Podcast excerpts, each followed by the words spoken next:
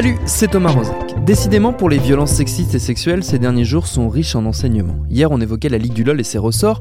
Aujourd'hui, on va remonter le fil d'une autre affaire éloquente qui s'est en partie jouée tout récemment, l'affaire Denis Baupin, l'ex-député écologiste, ancien vice-président de l'Assemblée nationale, dont les agissements et le harcèlement sexuel étaient au cœur du procès qu'il avait intenté à France Inter et Mediapart et qui s'est tenu du 4 au 8 février dernier. Un procès qui fera date et que nous voulions vous faire revivre. Ce sera notre épisode du jour. Bienvenue dans Programme B.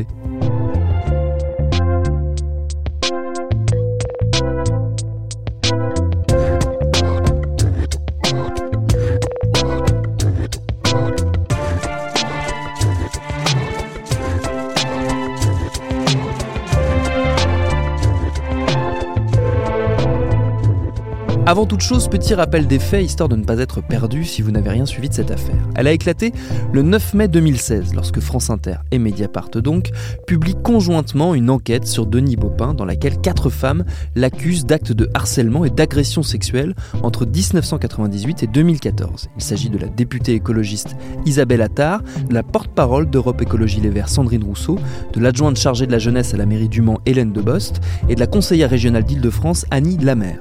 Denis Baupin nie les accusations, il démissionne de son poste de vice-président de l'Assemblée, il conserve son mandat de député et il fait alors l'objet d'une enquête. De nouveaux témoignages sont publiés, quatre femmes portent plainte contre lui, Isabelle Attard, Hélène Debost, Sandrine Rousseau et Véronique Haché, une ancienne conseillère de Bertrand Delanoë et directrice d'Autolib. Leur plainte est classée sans suite car les faits sont prescrits. Le parquet tient cependant à souligner que leurs accusations ont pu être corroborées et que certains faits auraient en temps voulu pu faire l'objet de poursuites. Denis Baupin porte alors plainte à son tour contre France Inter et Mediapart pour diffamation. C'est ce qui nous emmène au fameux procès dont on va causer tout de suite. Je dis on car je ne suis pas tout seul, ma camarade Victoire Toyon des couilles sur la table est à mes côtés. Bonjour Victoire. Bonjour Thomas. C'est ensemble que nous avons reçu Marie Barbier, elle est journaliste pour l'humanité. Elle suit l'actualité judiciaire, elle a couvert le procès Baupin notamment en nous le faisant vivre en direct sur Twitter, étape après étape. Elle est venue en parler avec nous dans nos studios. J'ai commencé par lui poser deux questions. D'abord, pourquoi Denis Baupin n'était pas venu au procès? Et ensuite, pourquoi, en plus des deux médias poursuivis, se retrouvaient sur le banc des prévenus six femmes victimes de ces agissements? Alors là, sur la première question, pourquoi Denis Baupin n'est pas là Je pense qu'en fait, c'est assez incompréhensible de savoir pourquoi il est allé jusqu'au bout. En fait, et personne n'arrive à comprendre euh, pourquoi à un moment donné, cet homme qui est un homme politique n'a pas eu le nez assez fin pour comprendre que ce hmm. procès était une aberration. Allait complètement se retourner contre lui. Euh, voilà. Alors sans doute que ça dit d'ailleurs assez long sur le sentiment d'impunité qu'il habite, parce que je pense qu'il a euh, jamais compris qu'en fait la société avait bougé autour de lui, que MeToo était passé, que tout ça était passé et que maintenant les, ça, ça allait se passer autrement, quoi. Que ce procès aurait un autre écho.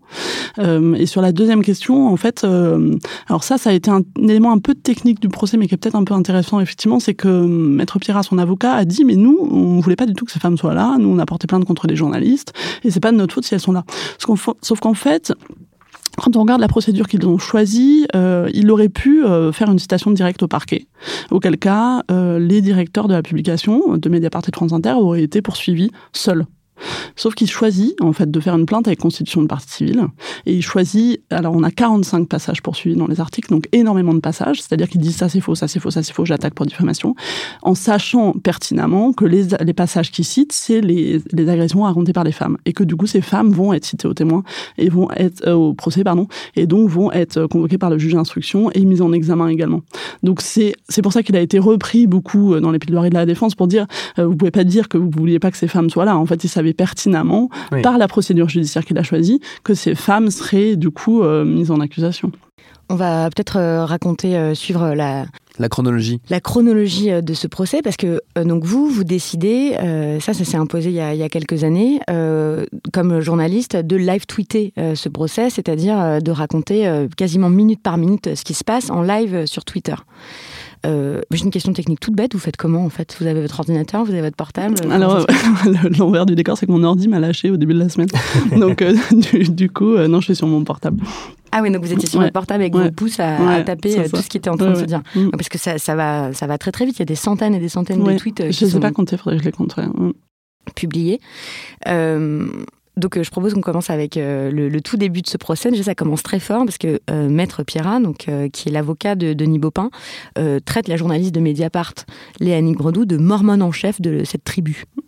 Oui, alors euh, Pierra, il a choisi une, défense, enfin pas une défense, pardon, je me trompe parce que du coup tout est inversé, il est parti civil, mais il a choisi d'attaquer très très personnellement toutes les personnes qui étaient là et d'être très agressif. Donc ça, ça a été le leitmotiv tout le long du procès, c'est-à-dire qu'il a en permanence dit que ces femmes mentaient, en permanence dit que ces journalistes, c'était, il les a traités de Tintin et Rouletabille, il a dit qu'ils faisaient pas du travail sérieux, que c'était aberrant ce qu'avait TV. Et ce qui est très très intéressant d'ailleurs, et ça on n'en a pas beaucoup parlé peut-être c'est que du coup les journalistes ont été euh, évidemment entendus à la barre, ils ont déposé et ils ont raconté en fait le processus de cette enquête et qui est incroyable parce que c'est une vraie leçon de journalisme en fait. Ils ont passé des mois et des mois à entendre.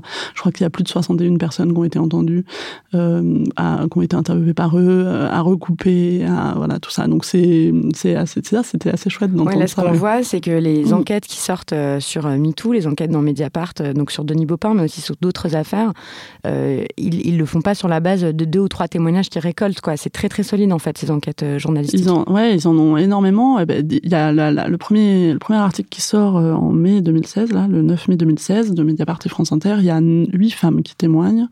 Euh, et il y en a, en fait, on apprend après, du coup, pendant l'audience, qu'il y en a eu d'autres qui ne l'ont pas cité. Euh, par exemple, Cécile Duflot, qui a mis à la barre, et qui leur avait dit, du, et qui leur avait dit de ne pas en parler, ils ne l'ont pas fait.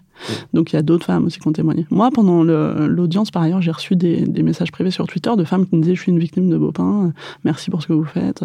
Donc il y en a sans doute d'autres. Hein quand Sandrine Rousseau euh, il y a plein de, choses qui sont très très frappantes euh, dans son témoignage. Euh, par exemple, elle aussi, elle dit que qu'elle avait peur d'en parler et elle dit quand on arrive à, à Europe Écologie Les Verts, on, a, on est dragué. Elle dit, moi j'essayais de ne pas paraître trop froide, ni de passer pour l'hystérique de service. Ça, c'est souvent revenu euh, dans les témoignages euh, des femmes que vous avez euh, relayés. la, la, la, peur de ne pas avoir le comportement adéquat, l'envie de rester poli aussi. Il y en a une qui, qui dit ça, qui dit, ma mère m'a appris à rester poli. C'est-à-dire qu'on c'est un procès aussi qui fait apparaître l'éducation qu'ont reçue les femmes et à quel point ça les rend vulnérables en fait au, au, harcèlement, aux violences sexuelles, etc. Ouais, ça c'est Isabelle Attard qui a dit ça. C'était assez fou parce qu'elle, en fait, elle, dit euh, dans sa même déposition, elle dit euh, euh, ma, mère m'a toujours dit de dire non merci. Et donc à, à, en fait, il la harcèle par, SMS, il lui envoie, on les a entendus les, textos, mais c'est sidérant, des centaines et des centaines de messages sur elle, sur la façon dont elle croise ses jambes à l'Assemblée, sur enfin tout tout tout était décrypté par lui. Et en fait, elle n'ose pas lui dire arrête quoi, c'est stop. Et donc très poliment, non mais voilà. Et euh, et ce qui est terrible, c'est qu'elle termine sa déposition devant le tribunal en disant bah, Je voudrais dire merci à Denis Boupin parce qu'il nous permet d'être là aujourd'hui. Mais c'est dingue parce qu'en fait, encore une fois, ouais, même là, elle, elle, le remercie encore. Elle est encore polie. Et effectivement, ça en dit long sur l'éducation, sur la transmission de la servitude quand même des femmes. Puis il y a un effet de, refoulement qui est, qui, est, qui est, assez fou. Il y a plusieurs témoins qui expliquent ça, qui, qui avaient repoussé complètement euh, les souvenirs de ces agressions et qui sont ressortis d'un coup aussi quand, euh, quand les premiers témoignages ont commencé à affluer. Il y a une des témoins notamment qui dit qu'elle ne pensait pas que ça avait eu autant d'importance dans sa vie, euh, cette agression, et qu'elle en a pris compte, qu'elle a, qu'elle a pris la mesure de la chose quand l'affaire a commencé à éclater. Oui, et, c'est sans doute ça qui a fait de ce procès enfin, un moment assez hors du commun, parce qu'il y avait une émotion extrêmement forte en fait ce que ces femmes parlent en public et racontent ça. Et je pense qu'elles-mêmes, elles étaient très très euh, émues de, de voilà de, de l'importance que ces faits avaient eu dans leur vie. Sandrine Rousseau, elle l'a raconté en pleurs que euh, ça c'était un moment hyper fort aussi quoi quand elle raconte que en fait trois semaines avant que l'article sorte dans Mediapart et France Inter, elle est au tribunal pour divorcer de son mari et qui lui dit on est là à cause de lui. Oui. Et ça, dit, on n'en avait jamais parlé, on n'avait jamais dit que c'était euh, à cause de lui et, tout ça. Mais... Et euh, elle dit, mais moi, j'avais pas du tout pris conscience de ça, en fait, de l'importance que ça avait pris dans ma vie. Et elle a cette belle formule, elle dit, on ne touche pas impunément au corps des femmes, ça a des conséquences. Toujours, quoi.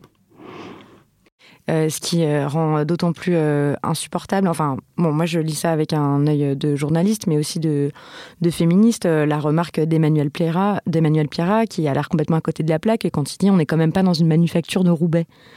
comme si, donc en faisant référence à un temps qui serait révolu du 19e siècle, où c'est le patron qui harcelait, agressait et violait les, les, ouvrières de sa filature, mais en fait, il a rien compris, quoi, la façon dont ça, ou il veut pas comprendre la façon dont ça se structure encore les rapports de pouvoir.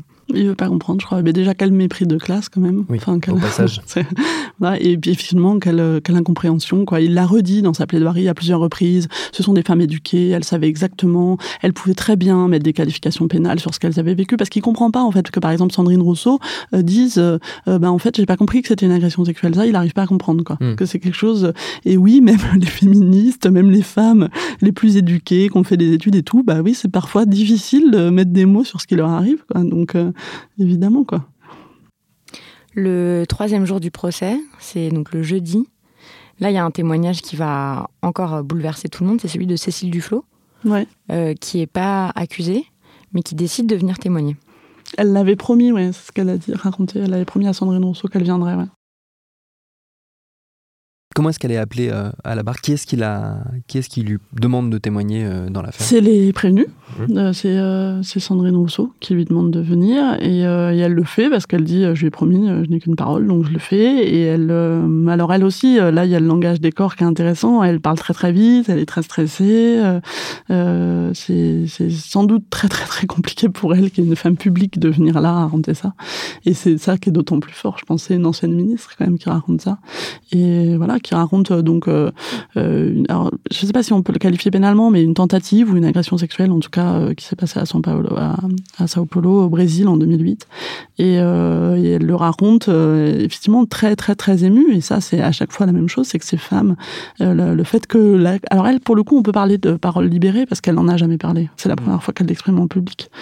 Donc voilà, elle, elle, lâche tout, quoi. Et elle, dit même qu'elle dit des choses qu'elle n'avait pas prévu de dire, parce qu'elle raconte des détails, en fait, de comment ça s'est passé, qu'elle était, elle, venait d'accoucher, elle était en train de tirer son lait. Enfin, il y a plein de détails comme ça. Encore la vulnérabilité. Ouais, elle est alors ça euh, pour toutes les femmes qui ont allaité, euh, on s'y voit quoi, parce qu'en fait elle, elle vient de laisser son bébé qui a quelques mois à Paris pour la première fois pour partir à ce congrès écologiste à, au Brésil et euh, en fait elle a décidé de, décidé de tirer son lait toutes les quatre heures. Donc elle est avec son tirelet dans sa chambre d'hôtel. Et en fait, elle raconte que quand il tape à la porte, elle rabat son t-shirt, mais qu'elle elle est encore en train, enfin, en fait, en train de tirer son lait. Elle a son tirelet dans une main. Et que le stress de ce qui se passe, de cette agression, donc parce qu'il arrive, il lui dit euh, laisse-toi faire, je sais que t'en as envie. Il commence à la caresser, elle le, elle le vire en fait de la chambre d'hôtel. Elle le pousse, elle lui donne un coup de pied, elle le pousse. Et elle dit que le stress euh, fait couler son lait. Et ce détail, on dit tellement long quoi. Hmm.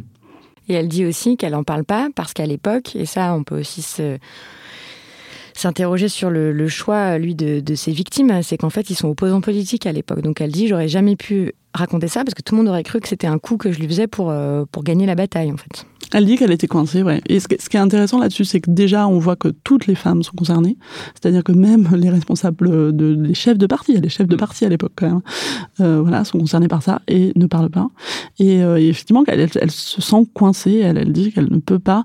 Alors en plus, on est en 2008. Il hein, faut imaginer effectivement à l'époque euh, ce que ça aurait été de, de parler. Est-ce qu'elle aurait été entendue? Ça, je suis pas sûre. Hein pour en revenir à, Cécile Duflo, un élément très intéressant dans son, témoignage, c'est aussi le, on va dire, ça participe de l'impunité, euh, sans, doute du sentiment d'impunité de Denis Baupin, c'est qu'elle a, elle, euh, elle, n'a pas empêché les femmes de parler, mais elle a dit qu'il fallait pas parler à l'époque. Euh, elle dit que ça, faisait partie de sa culture politique que la lutte passait avant, on va dire, les luttes féministes, la lutte écologique passait avant, et que quelque part il fallait préserver la famille écologiste et donc ne pas raconter ces histoires-là. C'est assez saisissant ce qu'elle raconte aussi. Ouais, l'intérêt du parti passe avant tout. Et euh, effectivement, elle a découragé. Alors ça, c'est aussi, elle s'en veut beaucoup. Quoi. Elle dit. Euh, et elle a eu le courage d'en parler à l'audience. Ouais, tout à fait. Ouais. Elle dit qu'elle était capable de, de, dire des phrases comme euh, bon, ça va, si tu viens me dire quand t'as demandé de sucer des mecs, ça nous arrive tous les jours, hein, c'est bon. Donc. Où elle dit Denis Baupin, j'avais cette plaisanterie à propos de lui c'est le genre de mec avec qui c'est moins fatigant de coucher que de résister. Ouais, exactement. Donc c'était, mais elle le dit aujourd'hui euh, euh, très, encore une fois très émue et très voilà critique d'elle-même quoi, en disant j'étais capable de dire des phrases comme ça quoi. Et sans doute, sans doute que, et c'est peut-être pour ça que ce procès fera date. En tout cas, j'espère, c'est que euh, déjà ça a brisé nos merdes dans les partis politiques et sans doute que maintenant euh, on dira, enfin ces femmes parleront et se diront que c'est pas l'intérêt du parti avant et qu'on peut dire des choses comme ça sans pour autant faire tomber son parti politique ou son syndicat Mais pour ça, il faut des alliés à l'intérieur euh, du parti, notamment euh, des alliés hommes. Et la parole des hommes aussi a été très intéressante euh, dans ce procès, notamment donc Stéphane Sidbon Gomez, qui était le, bras droit de, Cécile Duflot, qui est rentré très tôt au parti, au parti à l'âge de 14 ans. et lui, il dit qu'il savait euh, que c'était un secret de polichinelle. Et il dit euh, Nous, les hommes, combien de fois on est lâche Combien de fois on s'abrite C'est ce que j'ai fait pendant 15 ans. Il y a aussi des actes de, contrition, en fait, des hommes qui défilent à la barre et qui expliquent euh, qu'ils savaient et qu'ils n'ont rien fait ou qu'ils n'ont rien dit et qu'aujourd'hui, ça se passerait plus comme ça. Ça, c'était un moment fort aussi du procès. C'était très fort. Elle est belle, cette formule en plus. Je trouve que c'est très beau ce qu'il dit. Quoi. Et il dit qu'il savait ouais, que Cécile Duflot s'était confiée à lui. Alors, c'est toujours un peu compliqué parce qu'elle elle se confie et c'est la même chose pour Alexis Bro, à qui Sandrine Rousseau s'est confiée autre homme qui est venu témoigner à la barre, et les deux disent, euh, elle nous avait fait promettre de pas en parler, donc on n'en a pas parlé, et ils s'en veulent tellement aujourd'hui, ils s'en veulent énormément. Mais euh, ce qui est fort, c'est ça, c'est qu'ils disent, mais aujourd'hui ce serait plus pareil, euh, on serait plus, on serait plus les alliés de ça, donc ça c'est très très fort, quoi. Et, et Louis Plenel a eu une belle formule aussi, il dit, c'est pas les hommes contre les femmes, c'est nous tous, quoi. Comment est-ce qu'on fait avancer tout ça? Le même jour, donc il y a les hommes, qui, il y a Cécile Duflot, ensuite il y a les hommes qui parlent, ensuite il y a l'épouse de Denis Baupin, Emmanuel Cos. Et là, euh, on se dit c'est terrible, c'est-à-dire qu'il en, donc elle aussi, elle n'était pas euh, obligée de, venir, mais en fait Denis Baupin n'est pas présent, mais son épouse euh, est présente. Et c'est elle qui invoque l'argument de la séduction. Elle dit c'est un homme qui aime la séduction, il aime avoir des relations avec les femmes, j'étais au courant. Et euh, comment la, salle réagit à ce moment-là? Qu'est-ce que vous, vous en pensez à ce moment-là? Je pense que euh, tout le monde est extrêmement gêné parce que c'est gênant, quoi. C'est très gênant, en fait. Lui, il n'est pas là, quand même. Il n'est pas là, il envoie sa femme au front, quoi. C'est sidérant de l'acheter, quoi. C'est incroyable. Alors, sa femme, son ex-femme, la mère, enfin, il y a trois femmes euh, comme ça qui sont venues le soutenir. Bon, à un moment donné, ça va, quoi. Et évidemment qu'est-ce qu'elle pouvait faire, Emmanuel Cos, quoi? Qu'est-ce qu'elle pouvait faire? C'est la mère de ses enfants, elle est mariée avec lui. Bon, peut-être, euh, je sais pas, peut-être refuser de venir témoigner, je sais pas. Après, je pense qu'elle, euh, elle est persuadée de l'innocence de son mari, en tout cas, c'est ce qu'elle dit. voilà, elle est sur la question du libertinage, effectivement. Elle dit, je sais que c'est un dragueur, je sais que j'ai épousé. Je sais pas, je sais pas si c'est possible pour une femme de venir à la barre en disant, je sais que mon mari est un agresseur sexuel et un harceleur, et voilà, je pense que c'est pas possible, quoi. Tout s'effondre pour elle, donc. enfin, si l'épouse de Harvey Weinstein, je crois, a fini par divorcer en en se disant que son mari était un agresseur sexuel, mais sinon c'est très rare en fait. Enfin Anne Sinclair est restée ben avec voilà, on a, évidemment on pense à Anne Sinclair. Enfin c'est voilà, il y a un conflit de loyauté qui est énorme. Et après, euh, c'est un des avocats, euh, Maître euh, l'avocat de Sandrine Rousseau, qui a dit mais on était malheureux comme les blés de la voir là et de, enfin voilà et de devoir la questionner là-dessus. Évidemment quoi, c'est c'est évidemment triste quoi. On arrive au quatrième jour de procès, donc là c'est le jour euh, où on n'entend plus les, témoins, mais c'est le jour des, plaidoiries. Euh, celle d'Emmanuel Pierrat, vous l'avez dit, va durer trois heures. C'est très long, non pour une C'est très très long, c'est très très long, ouais. Mm.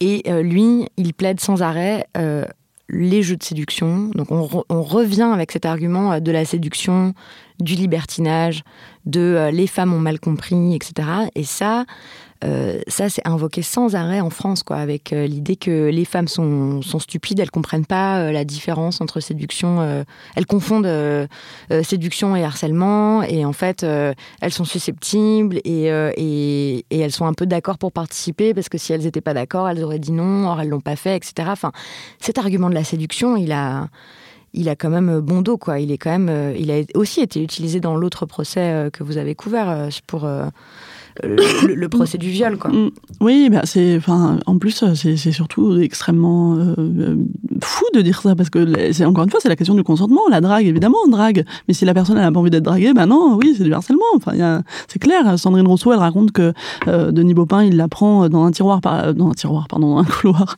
par surprise, et il lui plaque les, mains contre les seins, et voilà. Eh ben, évidemment que c'est une agression. Enfin, où est le libertinage, où est la drague? À partir du moment où les femmes veulent pas, eh ben, elles veulent pas. C'est tout. Point alors oui, il faut rappeler des évidences comme ça. Peut-être que ce genre de procès permet de les rappeler, mais oui, voilà, quand une femme dit non, c'est non. Il y a eu, après la plaidoirie de, Maître Pirate, toutes les plaidoiries des autres, des autres avocats, et là, ils sont tous plus ou moins allés euh, dans le même sens, celui de souligner à quel point le procès aura au moins servi à faire entendre la parole, la parole des femmes.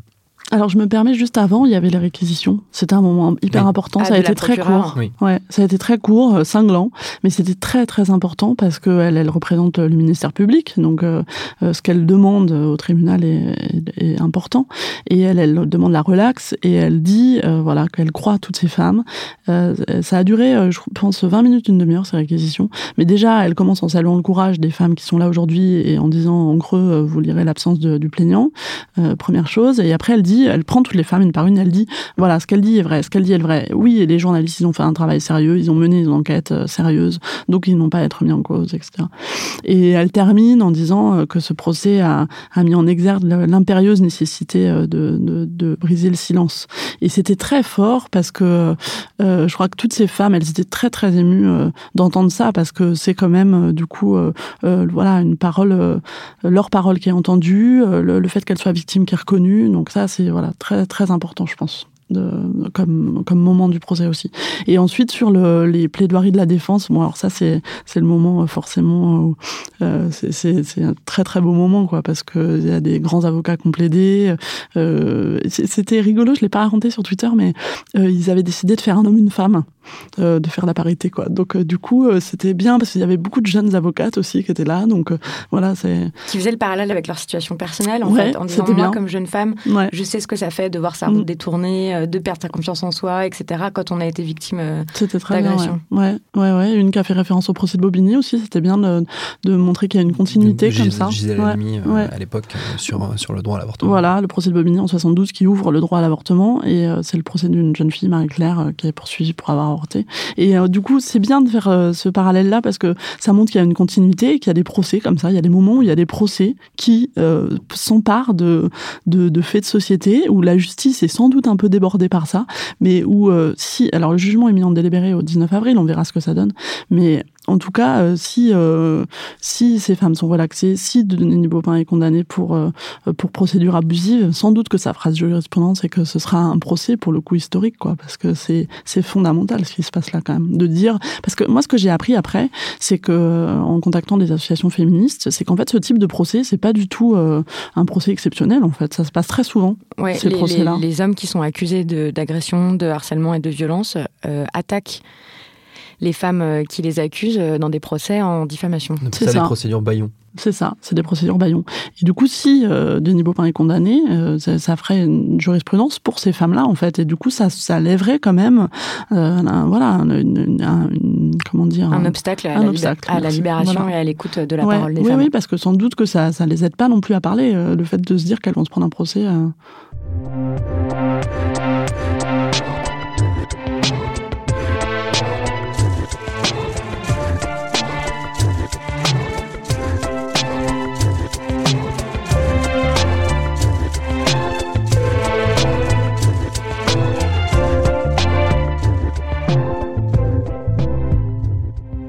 Avant de se quitter, on tenait à vous dire un mot de l'humanité, où travaille donc Marie Barbier, notre invitée, un pilier de notre presse française qui ne va pas très bien. Le journal vient d'être placé en liquidation judiciaire et d'aucuns s'inquiètent de sa possible disparition, ou au moins de sa réduction à peau de chagrin. Donc si vous êtes attaché au pluralisme, comme on dit, et au travail de gens talentueux comme Marie Barbier, n'hésitez pas à soutenir le journal. Il y a plein d'initiatives, dont un fonds de soutien à retrouver sur le compte Twitter officiel de l'UMA. Merci à Marie Barbier pour ses réponses, à Victoire Toyon d'avoir animé avec moi cet épisode de Programme B, qui est un de Binge Audio préparé par Lauren Bess, réalisé par Vincent Hiver et Quentin Bresson.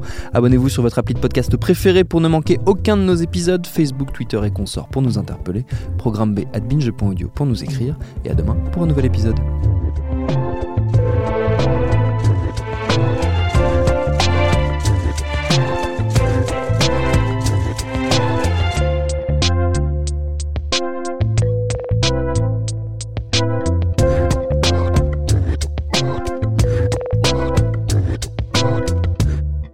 Binge. Salut, je m'appelle Camille Test, je suis journaliste et prof de yoga et j'anime Encore Heureux, un podcast sur la santé mentale. Deux fois par mois, on se pose des questions très simples, du genre comment on fait pour avoir un rapport apaisé à la nourriture, peut-on vraiment travailler et être heureux, ou encore pourquoi se réconcilier avec le sport. Avec mon équipe d'expertes et d'experts, on repose les bases, on décrypte les problèmes, on les replace dans un contexte global et surtout, on trouve des solutions. Car même si le monde va mal, on a le droit de vouloir être encore heureux. Encore heureux, c'est un podcast de Binge Audio, déjà disponible sur votre appli de podcast habituel.